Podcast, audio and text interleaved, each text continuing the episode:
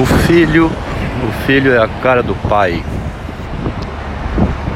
Esse é o capítulo 99 do Dom Casmurro. O filho é a cara do pai.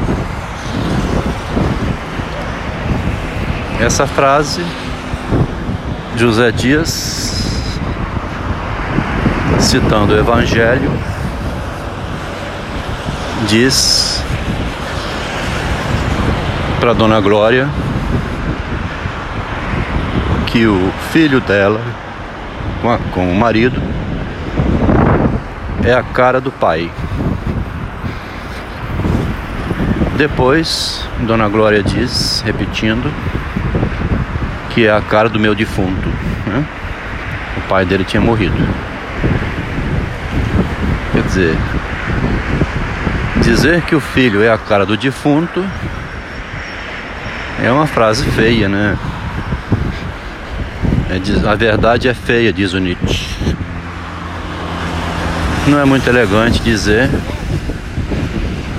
que o filho é a cara do defunto que morreu, que é o pai. Mas nesse capítulo, o filho é a cara do pai. Vai repetir um tema mais na frente que o filho de Bentinho com Capitu é a cara do pai Escobar. Né? No capítulo seguinte a esse, acho que é o capítulo 100, o 99 ou 100, não me lembro. O Machado entra com a frase: Tu serás feliz, Bentinho. É uma frase que o próprio Bentinho escuta dele mesmo, como se a fada tivesse entrado dentro dele e falasse para os ouvidos dele. Frases que a gente escuta, né? Você vai ser feliz, meu filho. Tu serás feliz, Bentinho. E o Machado, leitor de Shakespeare, repete aqui uma frase: Tu serás rei, Macbeth, que as três bruxas tinham dito a Macbeth quando ele retorna a cavalo. O capítulo vai terminar dizendo, a mãe dizendo para o filho, modificando a frase, segundo Machado: Tu serás feliz, meu filho. Machado com isso está mostrando como que as palavras vão modificando né, as frases, o sentido, né? O rapaz pensando com ele mesmo, eu vou ser feliz, né? O Bentinho pensando consigo mesmo isso. O Machado leva para Macbeth, tu serás rei, Macbeth. Você vai vencer na vida, meu filho. Tudo vai dar certo. E daí a mãe repete, modificando, dizendo: Tu serás feliz, meu filho. E o capítulo anterior, é bom lembrar, o filho é a cara do pai. No capítulo 97, o Machado diz que vai pular cinco anos que ele fez muita reflexão antes e gastou quase todo o livro. E agora ia correr, porque está chegando no fim. Vê só. E nesse capítulo de 17 anos, que é o capítulo 97, ele diz que nesse capítulo ele vai fazer uma análise das emoções. Ou machado analítico. Né? Machado fazendo análise da sua história, digamos. É muito psicanálise o Machado de Assis. E é uma psicanálise irônica, né? Que o Jacques Salamilé fala da clínica irônica. Para se libertar do sintoma, da dor, do sofrimento, a pessoa tem que falar do reprimido, daquilo que não pode ser dito. Né? O meu filho é a cara do meu defunto, do meu marido. Quer dizer, falar dessas coisas negativas, das ironias que vai ser feliz, vai ser rei. Então, a ironia é falar o negativo de modo positivo, trazer a linguagem o negativo. O Freud, no texto A Negativa de 1925, a negação, né? Ele diz que, falando do negativo, é, há um ganho intelectual, expande o pensamento. Falar das coisas ruins é agradável, liberta, satisfaz, porque a pessoa está falando do recalcado, do triste, do doentio, né, do reprimido, do que faz sofrer. Se a pessoa falar do negativo dessa maneira, ela se liberta um pouco, ela denuncia, revela aquilo que incomoda. E a figura de linguagem que o Machado usa do início ao fim da vida dele, da obra, né, é a ironia. Porque a ironia permite falar dos dois lados da palavra, né? Um texto irônico, ele não é só na afirmação do positivo. Ele afirma, claro que é uma fala que afirma, mas trazendo o negativo também. Os dois lados da coisa, né?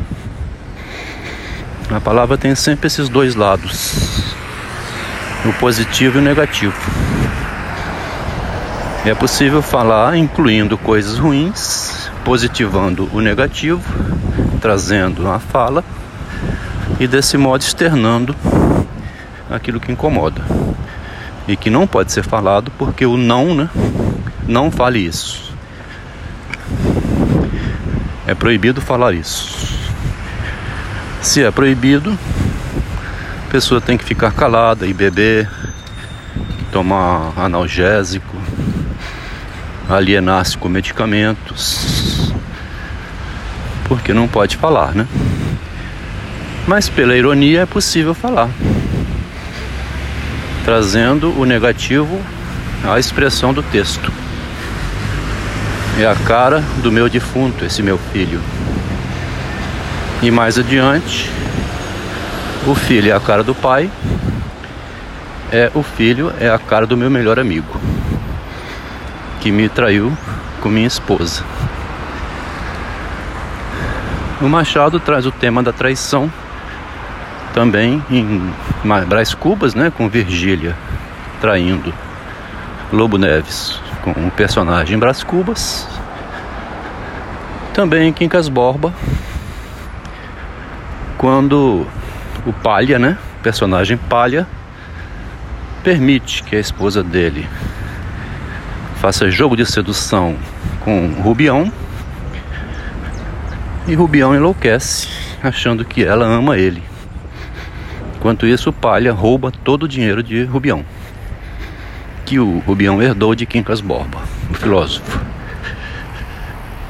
Bom,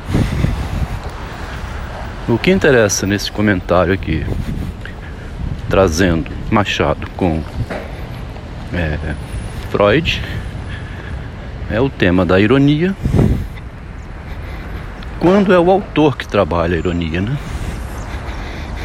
o próprio autor trabalhando a ironia e falando do negativo nele. Porque o Lacan diz que só temos a ironia como arma contra o sintoma. Mas quando é o próprio autor que emprega. Se for usar no consultório a ironia como arma, contra as verdades falsas que o paciente traz, o paciente ainda conversa muito, fica 20, 30 anos fazendo análise, refutando. Não, não é isso. Porque nesse caso a ironia está no regime da dialética. Né? Um casal passa uma vida inteira brigando, fazendo ironias e não se resolve, por exemplo. Então a ironia ainda é uma figura de linguagem. E enquanto está dentro da linguagem, um vai controlando o outro pelas palavras, né? Só tem um jeito de escapar da armadilha da linguagem, do controle do outro, mesmo pelo jogo irônico, né? Pela sedução da histérica, né? Que sempre disse que não fez o que fez, nega tudo, né? Tudo que fizeram junto, ela disse que foi ela fez sozinha, dá nervoso, né? Você não se controla porque conversar com uma pessoa falsa também deixa qualquer um nervoso. Então, como tem aquele exemplo que já foi citado da ironia do destino, em que um pede ao outro para se cuidar, para emagrecer, para ser mais sincero, para não ficar negando tudo. Aí, no fim das contas, se separam. Depois de separada, a pessoa muda completamente. Emagrece, fica mais bonito, vai estudar psicologia, psicanálise, vai botar uma empresa, encontra outra mulher, sai daquela neurose que vivia com uma pessoa louca que passou a controlar tudo porque tinha bens, adquiriu dinheiro na relação, né? Aí sai desfilando de carrão, exibindo seus trabalhos artísticos, como se tivesse conquistado tudo sozinha. 40 anos junto e no final sai dizendo que tudo que eu fiz era minha própria capacidade. Ninguém me ajudou em nada. Minha mãe tentou me reprimir. Meu marido tentou me impedir. Uma irmã minha, não sei o que. Uma amiga disse que eu não conseguiria nada. Aí sai assim. Eu consegui tudo por minha própria conta e sozinha. Pronto. Cada um sai para um lado, o casamento fica desfeito e cada um vai buscar ser feliz de outra maneira. Na verdade, vai continuar sendo infeliz.